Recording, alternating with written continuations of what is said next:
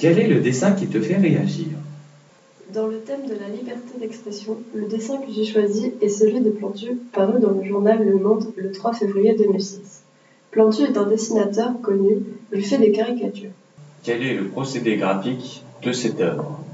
Cette caricature représente un homme, Mahomet, par des phrases en désordre qui font apparaître le visage de celui-ci. Ce qui est amusant, c'est que les phrases disent toutes la même chose. Je ne dois pas dessiner Mahomet, sauf que celle-ci forme son visage. Plantu fait passer un message. Il met en évidence la censure, car tous les dessinateurs sont surveillés. Dans le même temps, il la contourne. J'ai choisi ce dessin car il accroche à l'œil et il oblige à réfléchir.